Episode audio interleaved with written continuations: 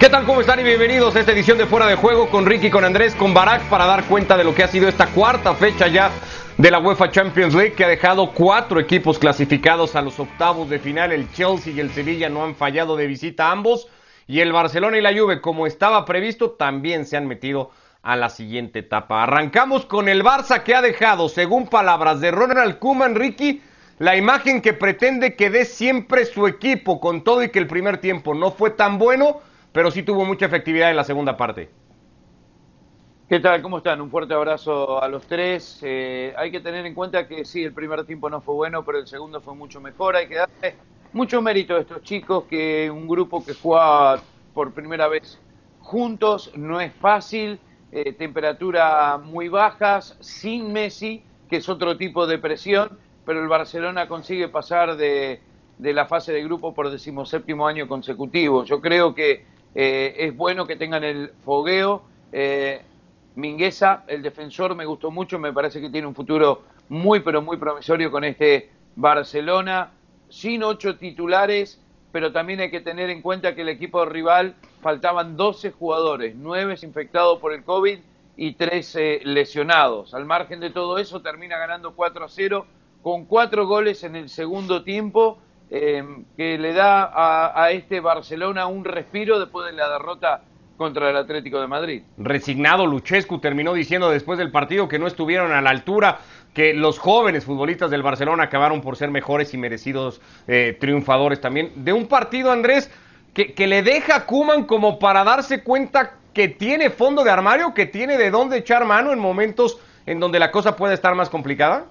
¿Qué tal? Buenas noches, un saludo para todos. Para mí lo primero que le deja a Kuman es la satisfacción de que el plan le funcionó. Eso de dejarse en, casa a Messi, a De Jong, más los, que dejó sentados en el banco, caso Griezmann, que entró recién en la parte final del, del partido. Ese es el plan que le funcionó. Después sabemos que de mitad de cancha para adelante Barcelona tiene recursos. Si nos ponemos a mirar en el 4-2-3-1, para ese 3-1 que tiene ahí adelante, y tiene a Messi, tiene a Dembélé, tiene a Trincao, tiene a Pedri, tiene a Bradway, tiene a Griezmann, tiene, eh, a ver, alguno que me estoy... a Coutinho... Fati, que ahora está lesionado.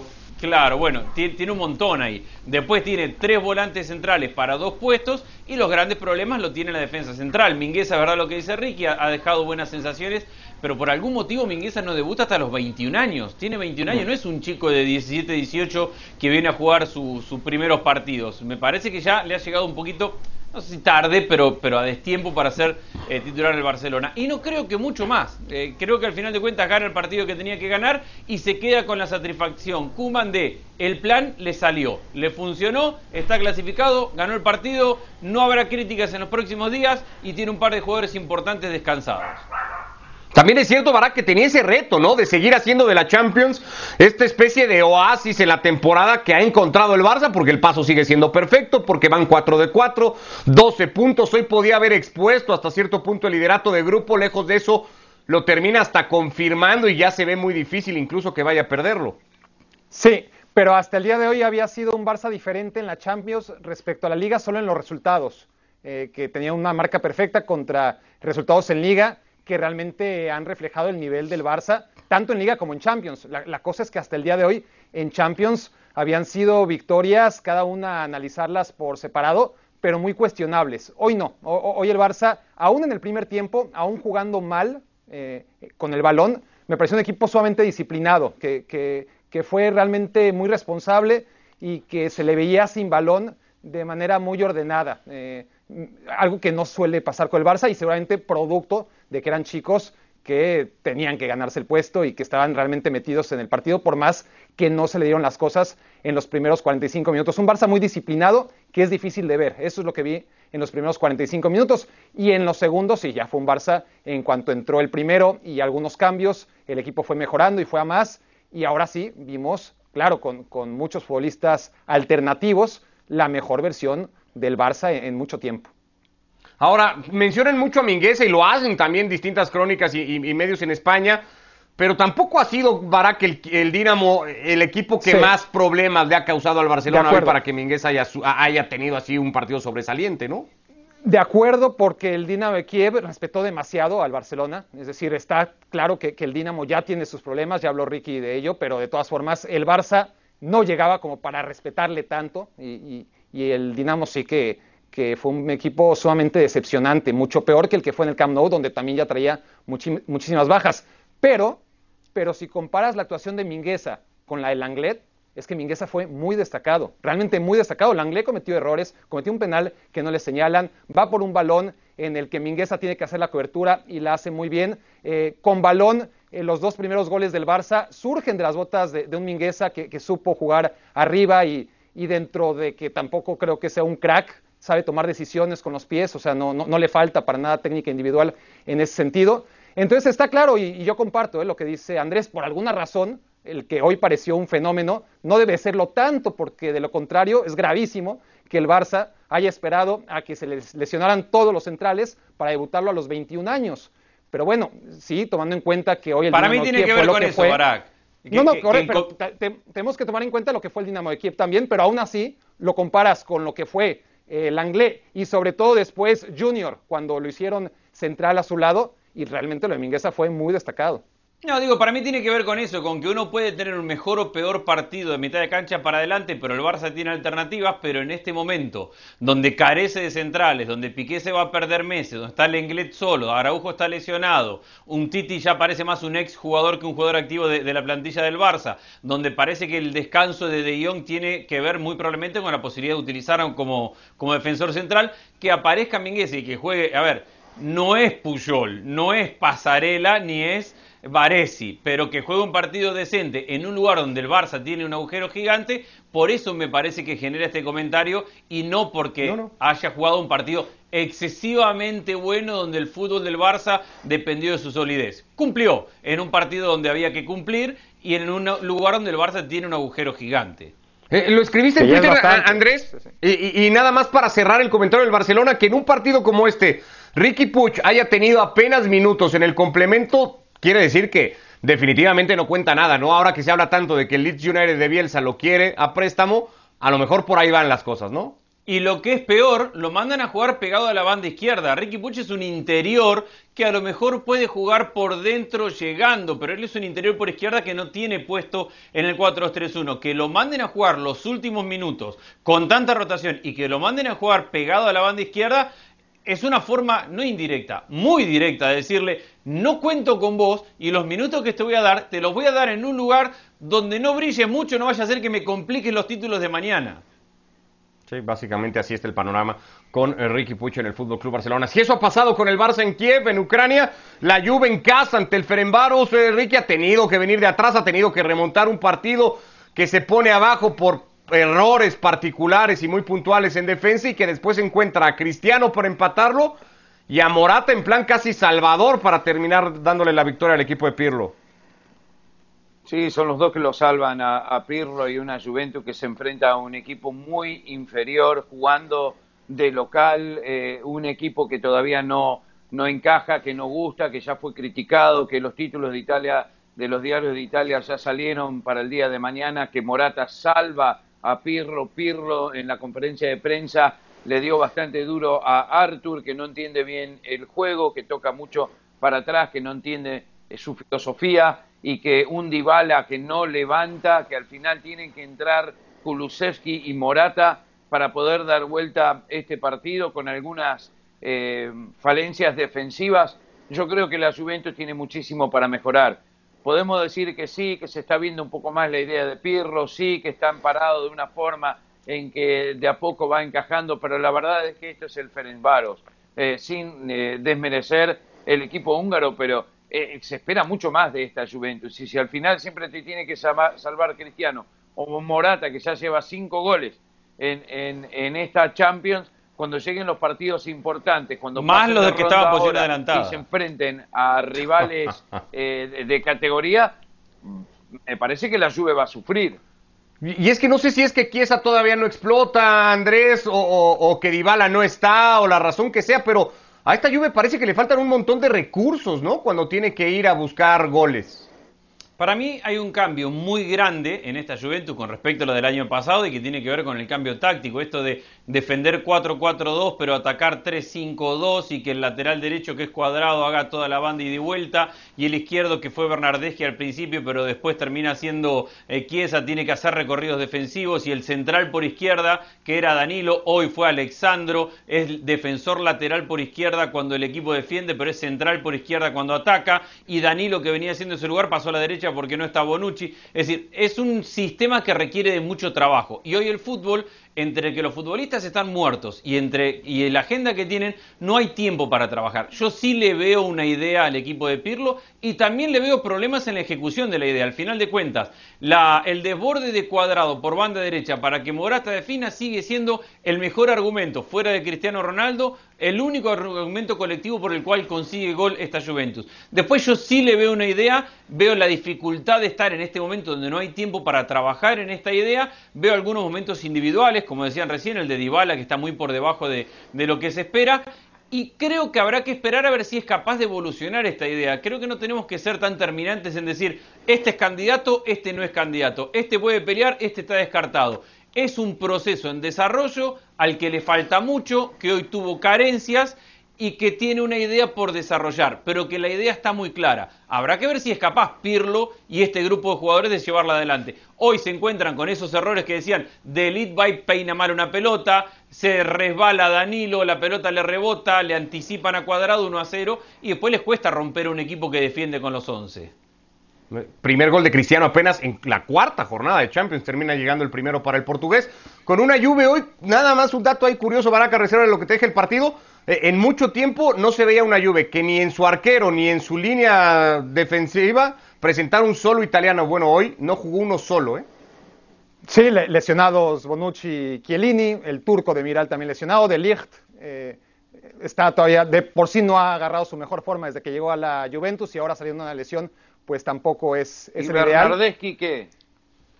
Bueno, en la línea de cinco, Bernardeschi, ¿no? Y sí, bueno, pero en, los cuatro, cuando se, metía ahí, pero en, los cuatro nominales, digamos, de fondo y el arquero Ricky, no, había un italiano nada más. Sí, a ver, es raro. Si en cuenta, si estamos hablando de que defienden 4-4-2, y no, no había ningún italiano, pero es más coincidencia por, por las lesiones. Ahora, pues es un dato curioso. El, el, el, caso es que el equipo jugó muy bien contra el Cagliari. Hay que decir que, que la Juventus, que, que, viene siendo sosa y, y arrítmica, y con muchos problemas de los que hoy vimos otra vez. Venía de jugar realmente bien por lo menos los primeros 45 minutos en la Serie A, sorprendentemente porque venía justo la fecha FIFA y de repente hizo clic y metió ese primer gol y, se liberó y, realmente vimos lo que debe ser la Juventus. Y dirán, bueno, fue el Cagliari. Bueno, el Cagliari me parece que es mucho mejor equipo que el, que el Ferencváros. Pero bueno, contra el Cagliari se le dieron las cosas, hoy no. Me sorprendió mucho el equipo húngaro, realmente hizo un buen partido, mereció más también hay que decir Le cuesta asumir el protagonismo, Barak. La, Juventus se siente cómodo cuando mete el primer gol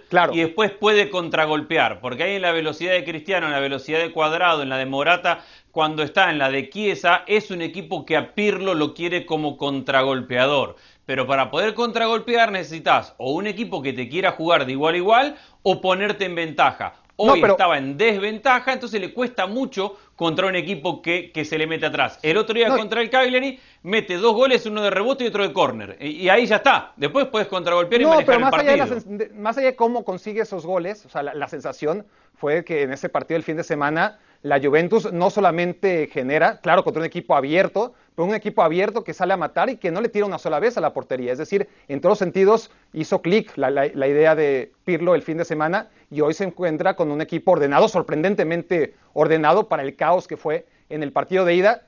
Y más allá de que las sensaciones meten un gol en el último minuto con un portero que se la regala, o sea, es increíble, no se puede pararme peor, ¿no? Por más que le den mérito a Morata, no se puede parar peor, pero también hay que decir que antes de eso hubo dos tiros al poste y, que la Juventus con poco sí había hecho méritos para ganar el partido.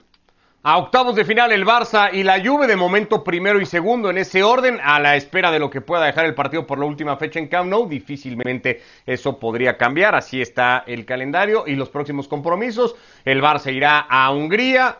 La Juve por su parte eh, tendrá su partido frente al Dinamo Kiev. Eso por el grupo G, el grupo H hoy tenía un partido pues que era eso, una final para el subcampeón, para el Paris Saint-Germain, se lo jugaba todo contra el Leipzig, no podía darse ningún tipo de margen, Ricky, porque la combinación de resultados lo podía dejar apartado en fase de grupos en la cuarta fecha de la competición, por eso jugó Neymar a pesar de no estar, y por eso se aferró al 1-0 muy temprano en el partido y dijo, este no me lo saca nadie, y, y lo juega como lo tengo que jugar, ¿no?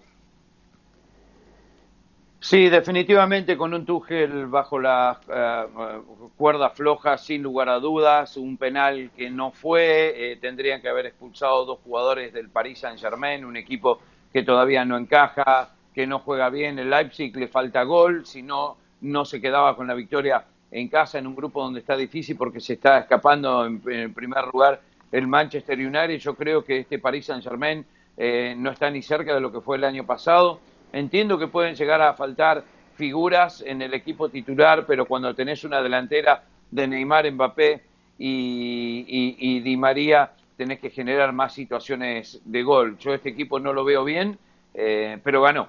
Y, y, al ganar está ahí en segundo lugar con el Leipzig y ahora se tiene que viajar a Old Trafford para enfrentarse al puntero que es el Manchester United y va a ser un partidazo, pero muy complicado para el equipo de Tuchel que, que te repito, yo no le veo que los jugadores le están respondiendo y hace mucho tiempo que se está hablando de que si es o no el técnico ideal para un plantel tan caro, lleno de estrellas, que no funciona como todos piensan que tiene que funcionar. Hoy se aferró a ese resultado y habrá dicho, Tuchel es lo que a mí me pedían y es lo que les voy a dar, aunque haya expuesto pocos argumentos para aspirar a eso, Barak, también es cierto que Leipzig no es que haya estado, por lo menos no a la altura de lo que llegó a ser en algún momento.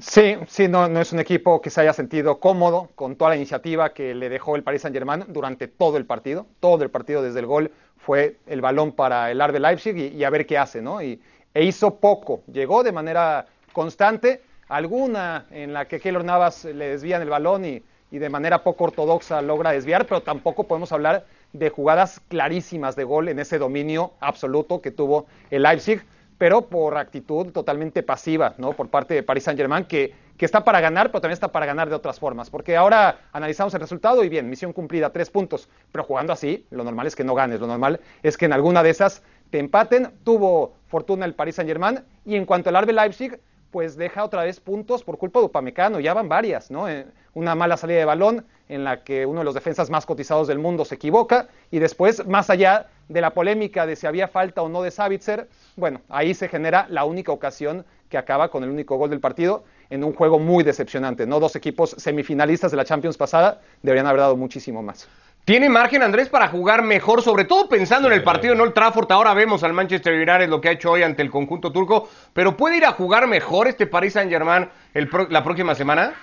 A ver, este mismo equipo ha jugado mucho mejor, o sea, no sería de extrañar. Habrá que ver qué jugadores recupera. Hoy ha jugado con la mitad de, de un equipo suplente y con muchos caso Neymar, caso Mbappé, caso los últimos minutos de Berratti, jugadores que venían de lesiones grandes y que no están en ritmo competitivo y que están muy lejos de tener una forma física. Hay una en la parte final Mbappé tiene una pelota en profundidad que la corre con uno de los centrales del, del, del Leipzig y pierde. Mbappé te gana siempre en una corrida al espacio y perdió porque físicamente no está en su mejor condición. El partido está marcado por un gol tan tempranero, para mí no fue penal, independientemente de eso, 1 a 0 y con ese resultado, un equipo que tiene a Neymar y a Di María y a, Mbappé para correr, me parece que la idea es correcta, tratar de jugar en transición. La ejecución es pésima porque con todo eso no mete ni una contra como la gente. Pero para mí sí, tiene mucho margen de mejora. Habrá que ver qué jugadores, cuánto recupera y en qué condición de ritmo futbolístico los recupera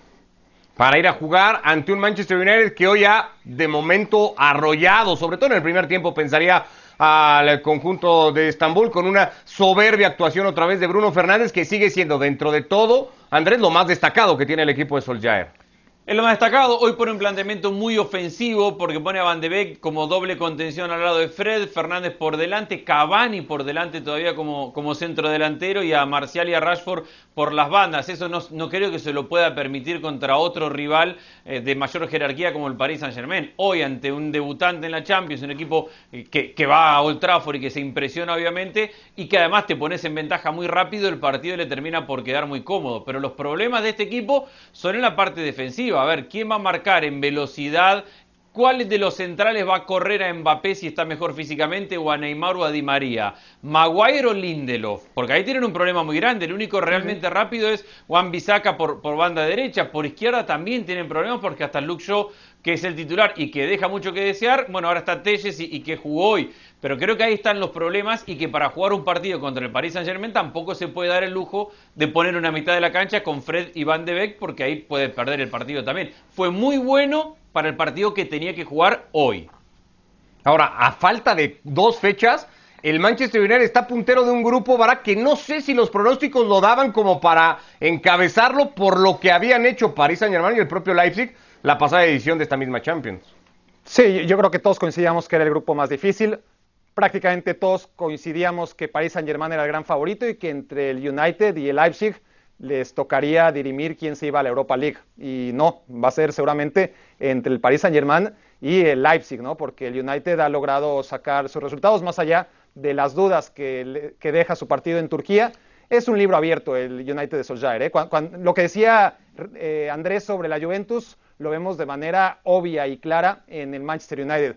Cuando mete el primer gol es uno, cuando no logra meter ese primer gol sufre muchísimo y hoy le cayó ese primer gol y aún así, aunque ese primer tiempo fue coser y cantar, en cuanto sacó para darle descanso Solskjaer a Bruno, los últimos 30 minutos fueron terribles. Eh, un partido que iba 3-1, un travesaño, eh, sufrir para De Ahora, ojo, Barak. a nada el 3-2 y eso pudo haber cambiado todo. Ojo que si llega el Paris Saint Germain a ganarle la semana que viene, hay un triple empate en 9 y llegamos a la última fecha con, con un Manchester United necesitando su resultado. Es decir, no, no lo tiene atado al grupo, ¿eh?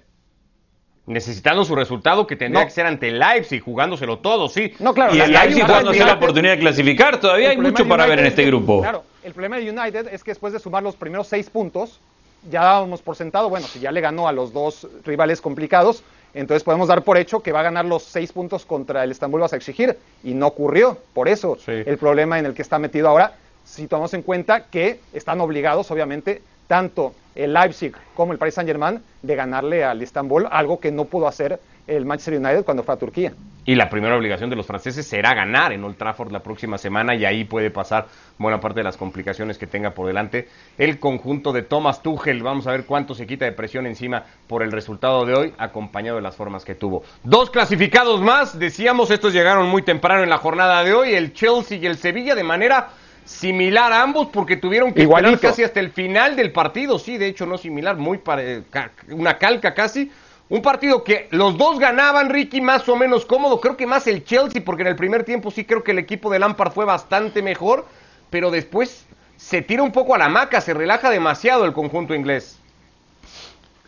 Triunfo agónico para los dos al final, pero al final triunfos y clasificación, un Chelsea que hace 10 partidos que no pierde, un Chelsea que se defiende muy bien, Thiago Silva ha sido una gran incorporación, el liderazgo del brasilero ha sido fundamental, Mount eh, eh, ha, ha, mejorado y ha levantado su nivel este año muchísimo, en cara abierto por la izquierda, se mete es imparable, mete pase de gol, eh, la verdad que es un jugador que le está dando mucho, un equipo como Abraham eh, un delantero, perdón, como Abraham, que también está mejorando, Silla que ingresó, al igual que Canté, eh, muy parecido a lo que hizo la Juventus, que entraron jugadores claves para poder dar vuelta al resultado y lo consiguieron. Por parte del Sevilla, gran partido de Ocampo, Rakitic también le da mucho a ese equipo, eh, un gol al final, increíble, que es un equipo de Sevilla que al final eh, es un equipo copero, no importa si es Europa League, que ha dominado históricamente, pero en la Champions también siempre es un equipo dificilísimo para cualquier rival. Así que son dos equipos que la tienen muy clara, con dos técnicos que la tienen muy clara, y al final en un grupo donde desde el inicio se sabía que eran los candidatos y no defraudaron. Ahora, Barak, decíamos de manera muy similar o idéntica en la forma, porque los dos goles para definirlo llegan eh, casi sobre el final del partido, pero creo que con más merecimiento el Sevilla, que lo buscó mucho más y que trató de, encontrar antes ese gol, no tanto el Chelsea, que en el segundo tiempo sí se cae mucho. Coincido en parte, eh, fueron dos partidos con un guion muy, muy similar. En el partido del Sevilla y en el del Chelsea, el primer tiempo fue decir apagar la televisión, que ya están clasificados ambos porque son muy superiores. Cierto que el, segundo tiempo el partido del Chelsea fue a la baja, ¿no? Eh, fue sin ritmo, un Chelsea sobrado y un Chelsea que encontró demasiado premio en ese último gol, mientras que el de Sevilla fue un partido intenso, ¿no? El Krasnodar que no había existido en la primera mitad, en el segundo tiempo generó mucho y, ganó ese, ese, gol con Cabelá en, en, gran momento. A mí me parece que tanto el Ren como el Krasnodar se quedaban después de lo hecho en el segundo tiempo con la sensación empatamos de manera justa. Pero bueno, eh, está claro que el Sevilla, a diferencia del Chelsea, es verdad, no perdió la intensidad, simplemente que el Krasnodar se le igualó y el Chelsea sí vio cómo se le iba el partido de las manos de manera justa antes de, ese gol. Y también es verdad que Werner falló lo infallable, pero Werner está acostumbrado a hacerlo porque, porque es un delantero que por más que tiene cualidades, también falla muchísimas. Sí, hay una, sobre todo en el primer tiempo, que es increíble que se termina perdiendo el alemán. Si eso pasaba en ese grupo donde ya hay boletos repartidos, eh, eh, en el del Dortmund y la Lazio no se repartieron matemáticamente, Andrés, pero sí ambos aprovecharon su localidad para dejarlo todo muy encaminado. El Dortmund se ha puesto puntero, tiene nueve puntos, va a jugar ante la Lazio en la próxima fecha. Parece ser suficiente a estas alturas. Lo hecho por los italianos, hoy inmóvil aparece para eh, sentenciar el partido en el momento importante para poder pensar en la siguiente ronda. Sí, porque además la Lazio cierra en el Olímpico contra Brujas en la última fecha y aún perdiendo en Dortmund llegaría y Brujas ganándole al Zenit llegaría a esa última fecha que incluso con un empate podría clasificar. Hay buenas cosas para hablar de los dos. El Dortmund, la explosión de Haaland, que, parece hacer fácil el gol, eh, algo tan genial como eso. Uno ve jugar a Haaland y piensa que hacer goles es fácil, porque, porque Haaland los hace fácil. Agarra la pelota, físicamente pasa por arriba a todo el mundo y siempre termina en gol. Así de fácil lo hace ver. Sancho mete un golazo de tiro libre y después tiene mucho chico joven que juega realmente muy bien. Lo de la Lazio se me hace muy meritorio porque tiene menos experiencia en Champions, porque pasó en esta fase de grupos por la crisis del COVID que le, inhibieron de jugar a muchos de sus jugadores titulares importantes y porque hoy tenía que jugar una final y apareció su goleador que está de regreso, inmóvil para meter un gol y generar un penal al final y patearlo cuando el partido se le podía complicar y aparece Parolo que estaba en lugar de Milinkovic Savic que estaba fuera en el día de hoy y mete un golazo. Creo que el haber sobrevivido, un grupo que no era extremadamente complejo, pero que la Lazio tampoco es un equipo grande y con historia de Champions, y haberlo superado con todos los problemas que ha tenido en el, recorrido, es un mérito muy grande para el equipo de Inzaghi. Pero están para cosas distintas. ¿eh? Eh, en esto de tanto equipo en formación, y, lo podemos ver con todos los equipos grandes, ojo con este Dortmund que de todos es de los más formaditos que vemos. Sí, más allá de, la juventud que presume evidentemente en casi todas sus eh, filas. Los partidos de mañana están marcados básicamente por el duelo que se va a vivir en Milán entre el Inter y el Real Madrid. Es un partido sin mañana para los dos. Zinedine Zidane no le puso ese adjetivo de final y dijo, no es un partido de riesgo, es un partido difícil, lo vamos a ir a jugar así, pero no lo considero un partido de riesgo la realidad, Ricky, es que ninguno de los dos se puede dar el lujo de perderlo, particularmente el conjunto de Conte, que de hacerlo prácticamente le diría adiós al torneo otro año más en fase de grupos. Sí, tiene que ganar, sí o sí, eh, no, le queda otra y el equipo y Conte eh, es muy cuestionado, eh, viene de ganar un partido el fin de semana de remontar un 0-2 a un 4-2, pero depende muchísimo de Lukaku y al final del día, eh, con todas las incorporaciones y todos los jugadores que le trajeron a Conte, no funciona por el sector izquierdo. Young fue muy criticado. Lo bueno es que Lautaro Martínez se está levantando otra vez, se está reencontrando con el gol. Eso es muy positivo, pero al margen de todo, tiene que ganar. Tiene solo dos puntos en ese grupo. Eh, no se esperaba que estuviese tan mal a esta altura. El equipo no juega bien, no convence. Se lo tenía eh, como un equipo que iba a destronar a la Juve este año en Serie A y también está lejos de eso. Entiendo que queda mucho, pero este equipo ya va a tener que empezar a, sumar puntos, a sumar de a tres, empezar a convencer a, su público, porque la verdad que hasta ahora desde mi punto de vista ha sido una decepción. El fin de semana estábamos hablando del partido un poco, Barak, y lo proyectábamos a lo que podía pasar y tú decías, lo tiene que ganar el Madrid, y, pero condicionabas las ausencias. Se confirma que será sin Ramos y sin Benzema. ¿Sigues viendo al Madrid favorito en Milán mañana? No, no favorito, pero sí muy parejo. Son, dos nombres grandísimos, ¿no? Dos nombres que son piedras angulares, las que no va a tener el Real Madrid. Al menos sí que recupera a Casemiro, pero yo la sensación es que al Real Madrid cuando tiene que ganar, gana. Esa es su historia. Y el Inter lo hemos visto, lo vimos contra los suplentes del Barcelona en la Champions pasada, no pudo ganar y se quedó fuera. Lo vimos hace dos años contra el PSV en casa, dependiendo de que el Barça, que ya estaba clasificado, le ganara al Tottenham y no lo hizo. Es decir, el Inter a la hora buena hay que apostar en contra de él. E, e, eso es lo que hace cada año. Habrá que ver si mañana se puede quitar esa espina. Dijo Conte, es momento de asumir responsabilidades, empezando por mí. Y mañana es la gran prueba para que este equipo mande ese mensaje con eh, Lukaku, que no estuvo en aquel partido del Di Stéfano. Gracias, Ricky, Andrés, Barak. Abrazo. Que les vaya muy bien. Gracias a todos.